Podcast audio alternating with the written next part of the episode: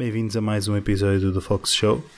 Esta semana estive à conversa com o Gustavo Pimenta e nós falamos de várias coisas. O Gustavo tem um background em design e user experience e mesmo o próprio conceito de design dele uh, é um pouco diferente do que nós estamos habituados.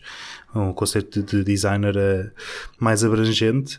E falámos disso, falámos também de que skills é que provavelmente seriam necessárias uh, para o futuro, ou seja, quem é que acabaria por estar uh, a tomar a iniciativa no futuro ou a querer a ter alguma vantagem, que tipo de skills é que, é que seria necessário. E falámos também de, das ocupações dele para além do, do, do trabalho de, da empresa que ele criou, Census Lab. Ele também é mentor e teve algum passado em, como advisor, por isso conseguem retirar uh, muito valor de, desta conversa, pelo menos espero que o consigam. Não se esqueçam também, se ainda não subscreveram o podcast, por favor subscrevam para não perderem nenhum episódio. Estou a fazer o melhor que posso no Facebook, mas ele não me quer mostrar os posts a toda a gente. Por isso, se puderem, subscrevam para não perderem nenhum episódio e até logo. Então, bem-vindos mais uma vez a um novo episódio do, do Fox Show. Uh, hoje comigo, uh, nesta conversa, tenho o Gustavo Pimenta, Uh, Gustavo, uh, acho que seria interessante nós começarmos um bocado pelo teu percurso académico, que pelo que sei começou um bocadinho mais tarde que o normal. Uh, se bem que pronto, o normal é uma coisa muito. muito. normal também que se diga, mas uh, o que é, quando é que passou? Se pudesses começar a explicar um bocadinho isso e como, quando é que começou a ser o teu interesse a área do design? Uh, meu percurso académico não foi no design. Aliás, peço desculpa antes mais, obrigado pelo convite. Uh, uh, no design, é parte em que sou autodidata. eu fui estudar normalmente com a idade em que agora as pessoas saem da universidade, com 22 anos. Tive uma juventude muito preenchida, muito inquieta, bom e mau sentido. e fui para a Sociologia para o ISCTE. na altura foi a minha primeira opção. foi um percurso normal, o curso correu bastante bem a nível de, de notas tal forma que era suposto fazer o doutoramento quando acabei a licenciatura, antiga ainda de 5 anos, uh, mas nessa altura teve alguma piada, foi, vocês agora já nasceram com a internet, mas foi quando em Portugal começou a ver o que se chama a internet comercial, ou seja, quando era fácil adquirir o modem e ter acesso à internet, Exato. e foi um mundo que eu me fascinei de um momento para o outro, e basicamente sabia que ia trabalhar para a internet, nem sabia fazer o quê, uh, tentar mais virar para coisas mais técnicas. Uh, e basicamente a primeira oportunidade tive para trabalhar num projeto relacionado com a internet, que foi a cidadebcp.pt, que é atualmente o online banking do Millennium. Uh, fui fazer esse trabalho e passei de um ponto de uma pessoa que provavelmente ia começar a fazer um doutoramento com uma pessoa que foi introduzida no computador, ou seja, mesmo para o princípio da, da cadeia alimentar. Fazendo a ligação com o design, uh, comecei a conhecer pessoas que trabalhavam no que chamava na altura web design.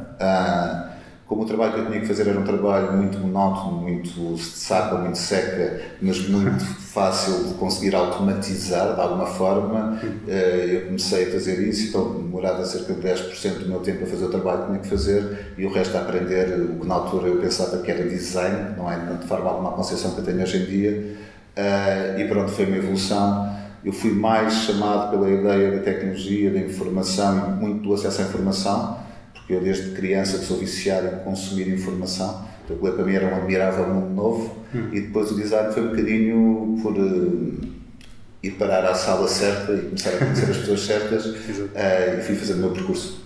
Uhum.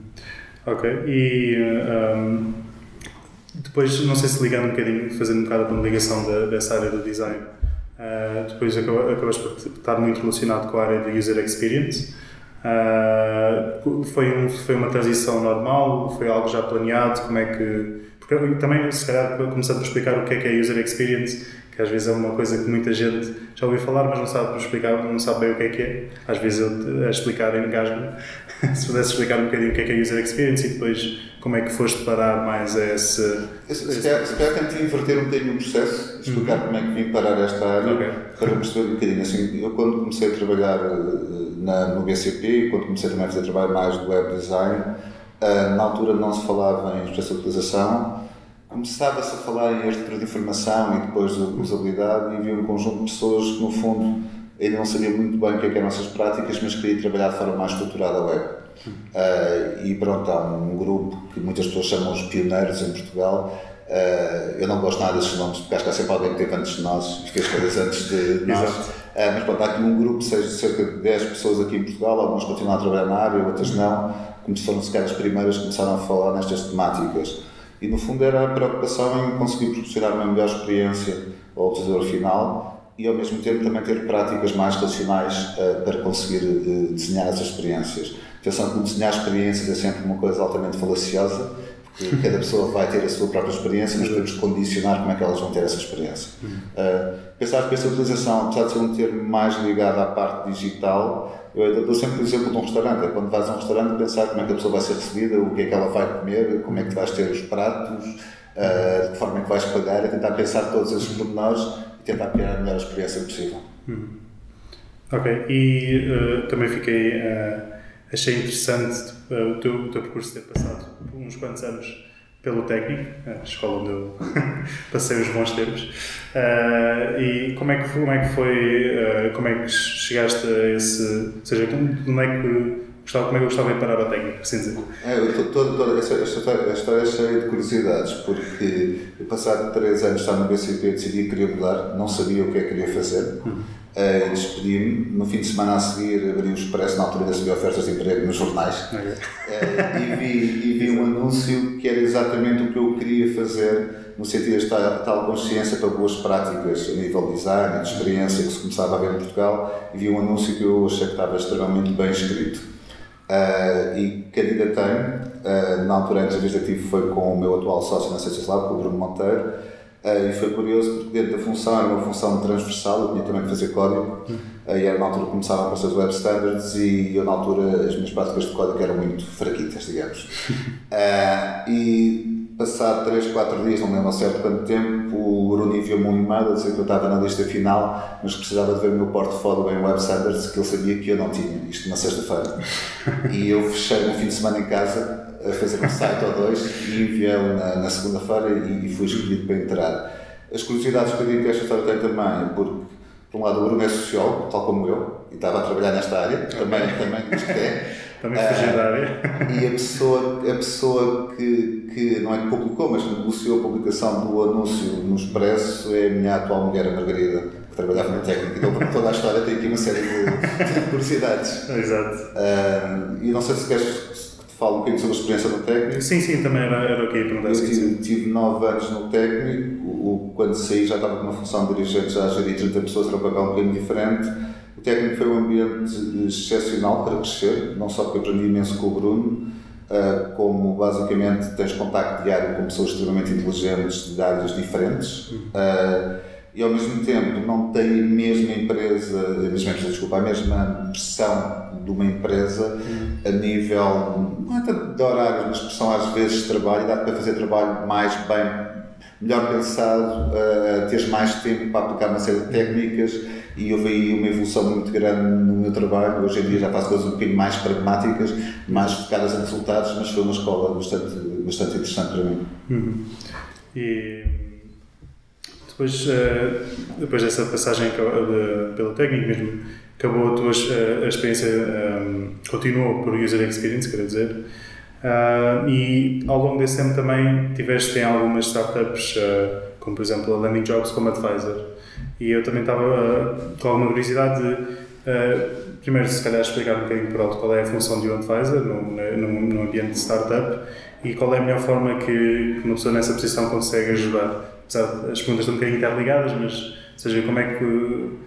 Ou, ou se calhar também, começando um bocadinho, que agora também pensando melhor, tenho um bocadinho de curiosidade, de onde é que veio esse interesse ou essa oportunidade de seres advisor? Uh, o interesse, uh, eu não sei se tu sabes, mas enquanto estava no técnico, uhum. uh, eu tive uma startup chamada Enough Pepper, uhum. que tem um software chamado Serves, ainda falava-se pouco em startups em Portugal Uh, e na altura que teve bastante sucesso a nível de notoriedade internacional, depois não tanto a nível de negócio como eu queria que acontecesse, mas ainda hoje existe, é a minha primeira empresa, ainda hoje existe, há um sócio meu que está à frente da empresa, uh, é um lifestyle business, tal como a Ciências Lab. Uh, mas pronto, eu, como tive uma ligação, se calhar muito cedo esse mundo das startups, foi normal que as pessoas também recorressem a mim mais tarde quando houve uma nova vaga de pessoas. Uhum. Quanto à pergunta que estás a fazer o que é o papel do advisor, eu sinceramente não, tenho, não sei responder. Uh, Vou-te explicar. Cada caso é um caso, as pessoas precisam de apoio completamente diferente, às vezes mais especializado. Muitas vezes fazes mentor dos founders, porque os mentores muitas vezes são miúdos mais novos uhum. e que são muito bons no que fazem, mas às vezes falta algum conhecimento noutras áreas. Uhum. Uh, e acho que cada caso é um caso. Há casos em base, depois também há a questão dos advisors. Muitas vezes existem três ou quatro advisors e só um é que está mais presente. Exato. Uh, eu essa parte hum, ou estou ou não estou, mas mesmo tanto também não tens muitas horas semanais para Exato. dar depende um bocadinho. E eu, a, a função do advisor é um bocado como o mesmo que eu faço com a mentoria. quando faço mentoria, muitas vezes os miúdos perguntam-me quanto tempo é que eles posso dedicar a eles. E eu digo sempre que vai depender deles, depende, depende do esforço que eu vejo do outro lado. Exato. E quanto mais esforço e mais objetivos conseguidos eu vir, uh, normalmente mais tempo dou, uhum. sendo que o tempo é limitado, como é óbvio. Mas eu não tenho uma fórmula para o que é, que é ser advisor. Uhum. Se calhar se fores falar com alguém nos Estados Unidos ou Inglaterra, dá uma forma fantástica disto. Normalmente a equity que um advisor pede em troca, que eu nunca pedi, não quer dizer que não faça no futuro, mas que, que nunca pedi, uh, mas para mim não há assim um modelo muito rígido. Uhum. E agora também pegaste num, no assunto que eu ia perguntar a seguir, que era uh, a parte da, da mentoria, que é algo também que tu te dedicas. Uh, e se calhar começar por pergunta, uh, se calhar não sei se simples ou complicada, mas porquê? Porquê que, ou seja, o que é que, o que é que, o que é que estás à procura na, na em seres mentor, por assim dizer? Uh, sabes, vou dar um bocadinho uma volta para responder a isso. Claro. E a resposta vai parecer totalmente bullshit, mas tenho que dar a resposta sincera. Claro. Eu há uns tempos estava a almoçar com uma pessoa que me disse que gostava de trabalhar comigo e eu perguntei-lhe porquê. Ela disse: Ah, as pessoas sabem que tu gostas de ver as pessoas crescer. E eu aí descobri quase o meu propósito na vida. Eu adoro ver pessoas crescer. Uhum. Uh, isto é a parte do shit. Uh, mas que é a parte em que eu realmente Sim. acredito nisso e, e para mim o, o, máximo que eu posso atingir é quando alguém que eu ajudo começa-me a dar consciência de mim, começa a inverter a, a, a, a, situação. Para além disso, para além disso, e agora um bocadinho mais eh, centrado em mim, eu tenho uma necessidade muito grande de ter contacto com pessoas mais novas, se bem que às vezes também faço mentoria com pessoas mais velhas, Uh, não é para manter atualizado, é. Eu estou, nesta fase da minha vida, estou cada vez mais ligado à filosofia, mais idealista e acho que ganhei muito isso com os miúdos mais novos que querem mudar o mundo. Uh, eu tenho, por exemplo, o Pedro Andrade, Craft Wallet, das primeiras vezes que eu vi com ele, ele disse-me que o negócio que ele queria fazer daqui a um ano ou dois era roupas para Marte ou coisas do género. Uh, okay. O Malik também é uma pessoa que pensa sempre uh, altíssimo no que quer fazer. Depois, às vezes, demora mais ou menos tempo a concretizar, mas essa ideia muito do sonho, não perderes o sonho do que queres fazer, é algo que para mim é necessário. E depois tem a ver também um bocadinho com. Eu tenho muita necessidade de conhecer pessoas novas todos os dias, apesar de ser introvertido, uh, uh, muita necessidade de conhecer pessoas novas e normalmente quando conheço, quando estou a fazer mentoria com alguém, depois conheço pessoas através dessa pessoa e é uma rede que se vai transformando. Uhum. e quanto mais essa pessoa for afastada das pessoas que eu estou habituado a conhecer, melhor, que são novos mundos que se abrem. Uhum. Exato.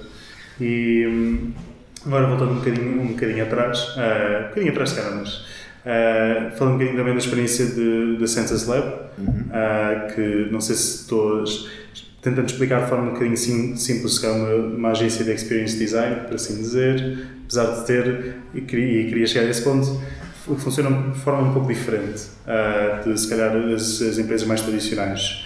Uh, se pudesse explicar um bocadinho, seja, se calhar de onde, de onde veio a ideia de criar a Census Lab, também tendo em conta toda a, a experiência que tiveste antes e como é que, de forma é que, é que funciona, por assim dizer? Ok. Um, a Ciências Lab uh, surgiu uh, enquanto eu estava no técnico também, depois de vender a, a Enough Pepper. Uh, eu não consigo nunca estar só com um projeto e comecei a fazer projetos de freelance com o Bruno Monteiro, até que chegou uma altura, pelo volume de trabalho que tínhamos, justificava criar a empresa. Ou seja, não havia um grande plano de criar a empresa, ela foi surgindo. Uh, funcionou durante muitos anos como coletivo só, no sentido em que depois o Bruno afastou-se um bocadinho, é um sócio menos ativo neste momento, uh, por questões pessoais dele, uh, mas funcionou muito como um coletivo no sentido que eu criava equipas, montava equipas para fazer os projetos. Uhum. Até que houve um projeto que correu menos bem para os meus padrões de qualidade, o cliente está satisfeito e o negócio está a correr bem, mas para os meus padrões de qualidade correram, correu menos bem e eu decidi começar a crescer a equipa in-house.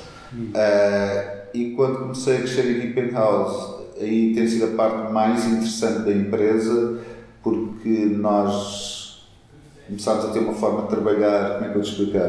Portanto, uma estrutura de decisão muito horizontal. Eu tenho poder de veto, mas nunca o utilizei. Uh, costumo sempre dizer isto. temos repartição de lucros, não temos horários, uh, temos uma forma. Eu não digo que é nem pouco mais ou menos inovadora de trabalhar. Há imensas pessoas a tentarem modelos diferentes, mas sei que em relação a muitas empresas que eu conheço uh, é diferente de tal forma que mesmo o conceito de trabalho é um conceito em que eu não acredito muito, pelo menos na minha vida. Eu venho trabalhar com um sorriso na cara segunda-feira, como estou divertido com a família ao fim de semana. quando se esta questão de ser um coletivo de experience design, sim, continuamos um coletivo no sentido que, apesar da equipa in-house, gostamos de trabalhar com outras empresas e, e profissionais. Um, o experience design, é, isto vai ser um bocado cómico, mas é quase uma fuga. Eu quis fugir um bocadinho ao, ao, ao termo que estou mais associado. A parte do experience está muito ligada à parte digital, porque nós não pensamos numa experiência só a parte digital, apesar da maior parte dos nossos projetos serem nessa área. Um, e também porque estamos numa fase em que cada vez mais nos vemos como pessoas que resolvem problemas e que têm uma plasticidade muito grande e que são adaptando.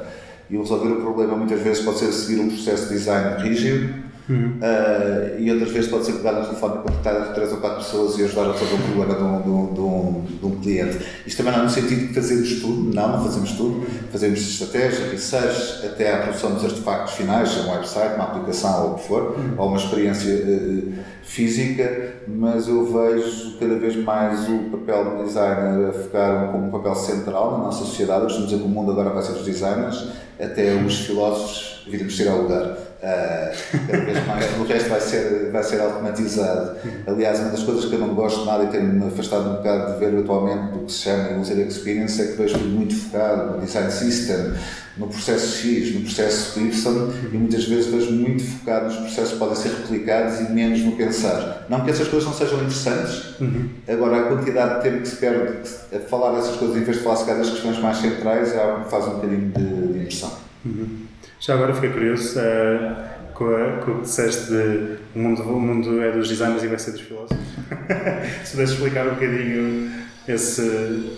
É, se calhar parte um bocadinho primeiro do conceito de designer. Uh, a maior parte dos títulos que nós temos para, para, para designers acabam quase por um bocadinho querer justificar o que devia ser o papel do designer. O designer, antes de tudo, devia ser uma pessoa que sabe pensar.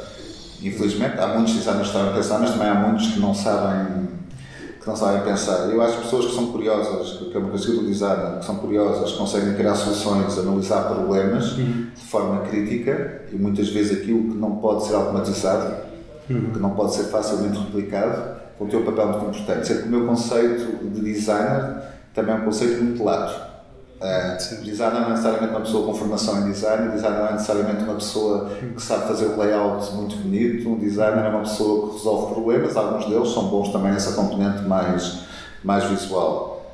Eu acho que esta, mesmo esta componente, algumas componentes mais de pensamento, design, poderão eventualmente vir a ser automatizadas, vai ser bastante mais difícil e acho que os grandes problemas daqui a uns anos, não sei se são 10, são 20, são 30, 40, pela velocidade que as coisas avançam, acho que a ideia da filosofia, do pensar um bocado no sentido da vida, do pôr em causa, uhum. isso vão ser as grandes perguntas que nós vamos ter. Uh, e eu, para cada vez mais, leio mais filosofia, eu sigo a filosofia estoica.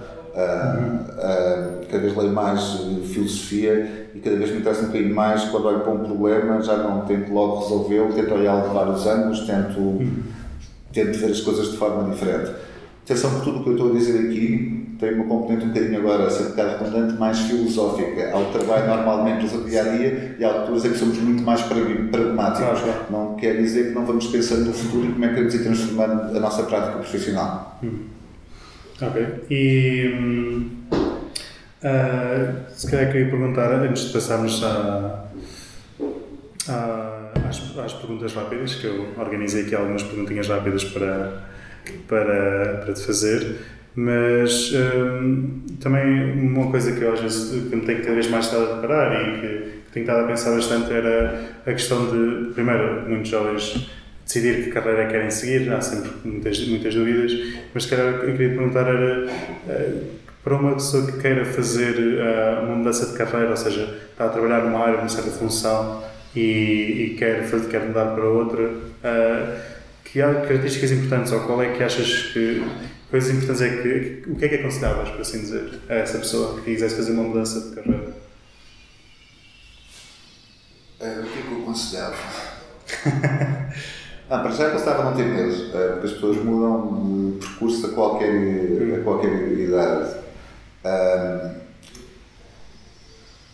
Eu acho que é curiosidade e um bocado de trabalho duro, mas isto é muito simples de dizer, é, é muito fácil. Depois há outras componentes, há não ter problemas de bater às portas, portas certas, uh, ouvir um não 50 vezes. Eu por acaso tive imensa sorte na minha vida porque ouvi poucos não.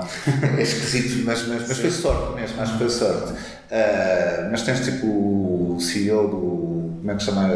Alibaba. Uh, Alibaba, não é? Sim. sim. Uh, que diz que foi, foi rejeitado tipo 100 vezes na vida até conseguir. Até, até conseguir. Eu acho que é um bocado a, a, força de vontade. Agora, claro que isto é, é, é mais fácil dizer do que fazer. Uhum. Uh, se calhar uma pessoa que mora aqui em Lisboa, no centro de Lisboa, que não tem a pressão financeira para viver, uhum. é mais fácil de conseguir fazer isso eh, do que uma pessoa que mora a 200 km de Lisboa. Estou para Lisboa como centro, como podia cidade qualquer, sim, sim, sim. Uh, uh, que tenha quatro filhos e três empregos para, para sustentar-se. É mais, é mais difícil de, de o fazer.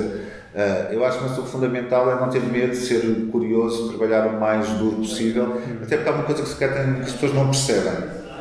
Às vezes, quando as pessoas pensam assim, ah, é uma mudança de carreira, se calhar não consigo fazer a questão não é isso, a questão é que daqui para a frente todos nós vamos mudar de profissão muitas vezes na nossa vida. As pessoas estão a avançar a um ritmo tal, mesmo que eu estava a dizer o que é, que é o papel do designer hoje em dia, o que vai ser no futuro, uhum. vai mudar a uma velocidade uh, incrível. E acho que qualquer pessoa tem que estar preparada, uhum. tem que estar preparada para conseguir, uh, para conseguir mudar o que é que é o, o, que faz no seu dia a dia.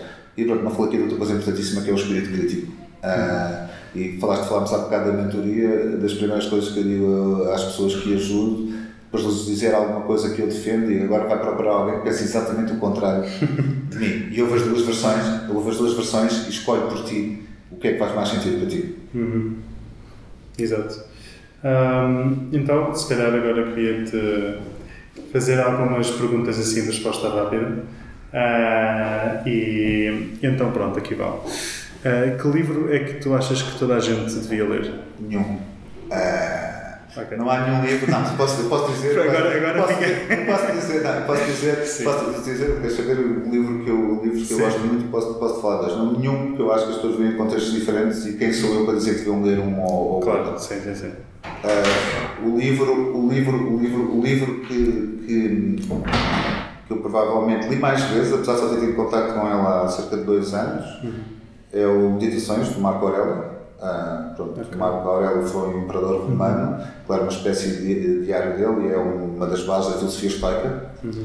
Um, e esse foi um livro que me ajudou bastante numa altura complicada da minha vida.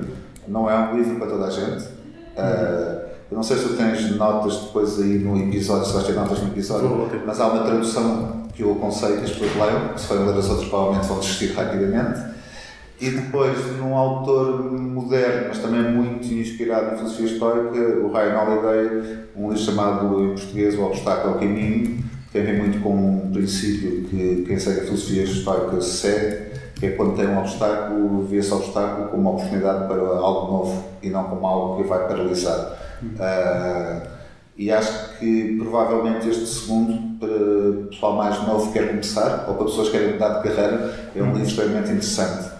Uhum. Ok, uh, então a outra pergunta que agora houve aqui um problema técnico, mas já está a ser resolvido rapidamente. Uh, se calhar não, não sei se te vem assim à cabeça de repente, mas uh, uma quote que te ajuda a guiar ou que, te, ou que tu achas que, ou que para ti é muito importante. Uma frase de alguém que. Tentar dizer em português.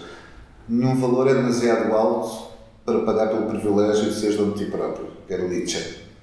Uh, isto tem a ver um bocadinho também com a fase de vida em que eu estou a viver e sentir que uhum. não é que posso fazer o que me apetece, uhum. mas que consegui estar nesse papel em que não estou tão dependente de uma pessoa ou de uma instituição uhum. para viver a minha vida e algo que me faz sentir extremamente bem. Não quer dizer que seja o caminho certo para toda a gente. Ah, uhum. Sabes que há uma coisa que eu detesto quando ouço muito agora todo este tema à volta do empreendedorismo, quase que diz que o empreendedor que é o caminho certo e quem trabalha desta forma assim que está errado. Eu acho que é uma opinião completamente estúpida. Uh, estúpida. Acho que as pessoas decidem o seu caminho, têm que ser felizes, têm que procurar o seu propósito uhum. na vida. No meu caso, nesta idade, o facto ser dono de mim próprio, entre hum. aspas, é algo que me diz muito. Hum. E hum, uma pessoa que tu vejas como um ídolo ou uma referência na, na tua vida, na tua carreira? Ah, assim, ídolos tipo das pessoas conhecidas não tenho. Hum. Tenho sempre a figura do meu pai. Uh, muito porque eu decidi não ter filhos, mas se tivesse filhos, a educação que ele me deu seria a que eu daria aos meus filhos. Não. Uh, não quer dizer que depois não tenha feito uma série de erros de ir à frente, mas por minha culpa. Uh, foi sempre uma educação muito mais do explicar e conversar e menos do proibir. Uh, e sempre foi uma pessoa que deu mais do que recebeu dos outros. Uhum. E da tua. Quando, ok, pensando, e passei uma à frente porque acho que esta é mais interessante. Uma experiência que na altura não foi nada boa, mas que agora olhas para trás e vês como uma excelente aprendizagem, uma excelente, uma excelente experiência, na verdade.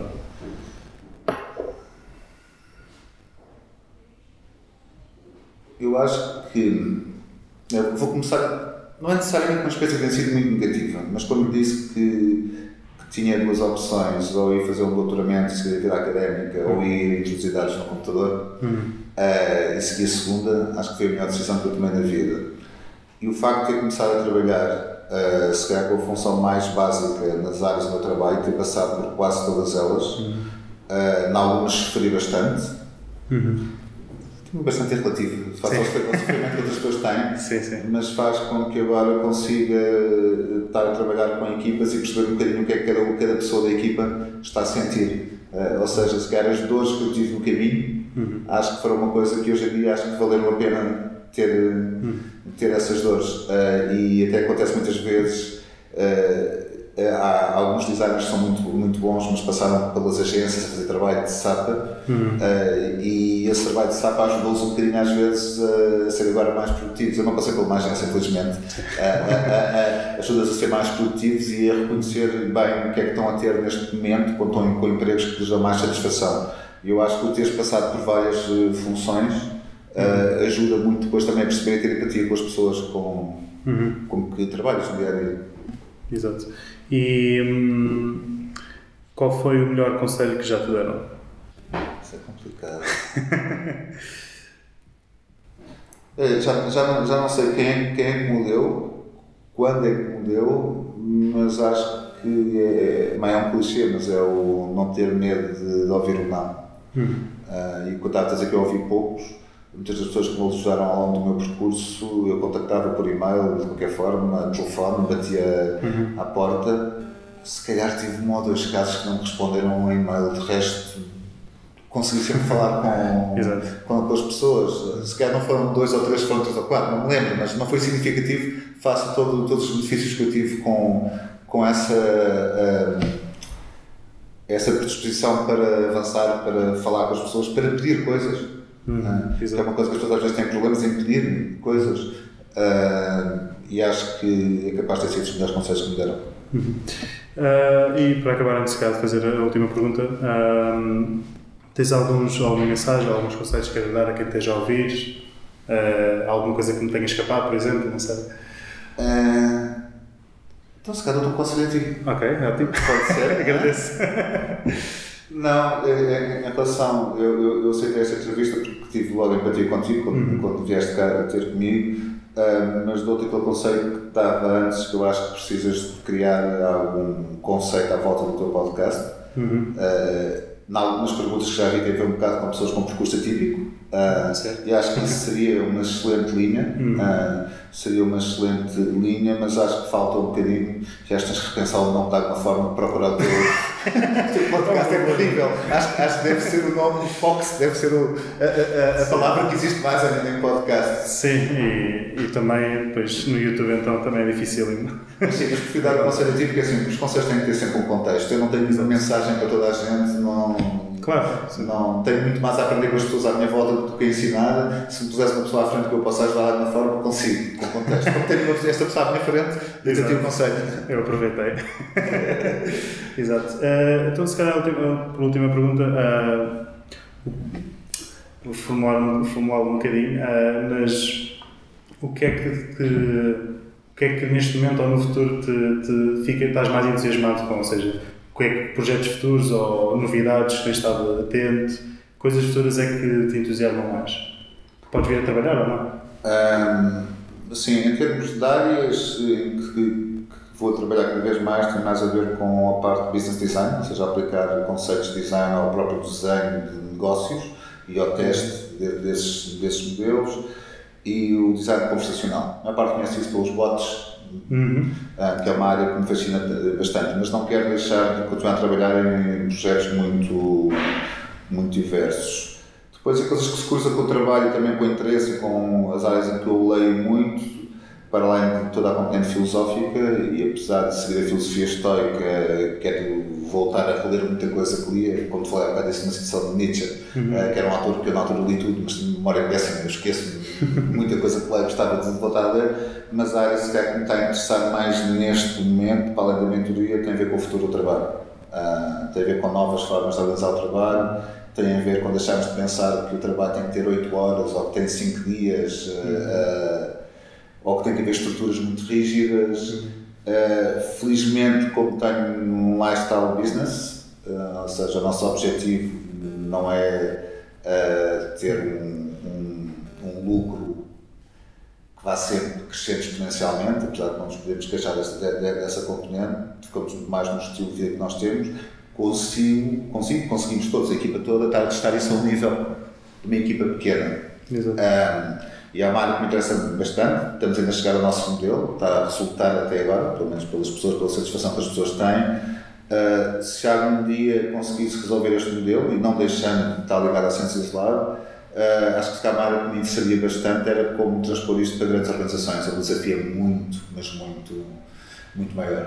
Tu vês agora muito, por exemplo, consultores a trabalhar o conceito de propósito uh, grandes Sim. empresas. O grande problema é quando vão trabalhar o conceito de propósito, se calhar muitas pessoas veem que o propósito delas é sair ali o mais rapidamente possível. mas eu não tenho nada quanto, quanto, quanto às grandes empresas, um pouco mais ou menos, mas acho que elas têm que se transformar e acho que é muito mais fácil com uma pequena empresa do que com uma grande empresa. Uh, uhum. Isso é, provavelmente é das áreas que mais me fascina atualmente e tenho aí algumas coisas também nesse sentido faladas com a Inês Santos Silva, que já, já entrevistaste, sabes também há uma área que ela, sim, sim, sim. Que ela gosta muito. Uh, nunca podes fazer um, uma entrevista comigo com ela, porque nós dois falamos imenso. Cheira-me um desafio, mas. E, é, é, é, é, terrível, mas sim, se calhar é provavelmente a área que me interessa mais mas eu vou mudando muito com uma velocidade muito grande uhum. uh, e às vezes não sei se a minha falta de memória não tem a ver com o facto de estar sempre a absorver informação e não estar para mantê-la para mantê-la toda. Uh, pronto, Gustavo, agradeço imenso este, este tempo que dedicaste aqui a falar, a falar comigo. Uh, Eu agradeço. e pronto, e a todos vocês que estão a ouvir, obrigado por terem ouvido até ao fim e vemos então daqui a, a umas semanas, uma ou duas, veremos. Adeus e até à próxima. Obrigado por terem ouvido mais um episódio até ao fim, espero que tenham gostado. Não se esqueçam também de subscrever o podcast e seguir-nos nas redes sociais. É a melhor forma de ajudarem o podcast a crescer e a conseguir mantermos então estas conversas que vocês tanto gostam. Por isso, não se esqueçam, subscrevam o podcast, deixem o vosso like, a vossa review, é sempre bom e até o próximo episódio. Tchau!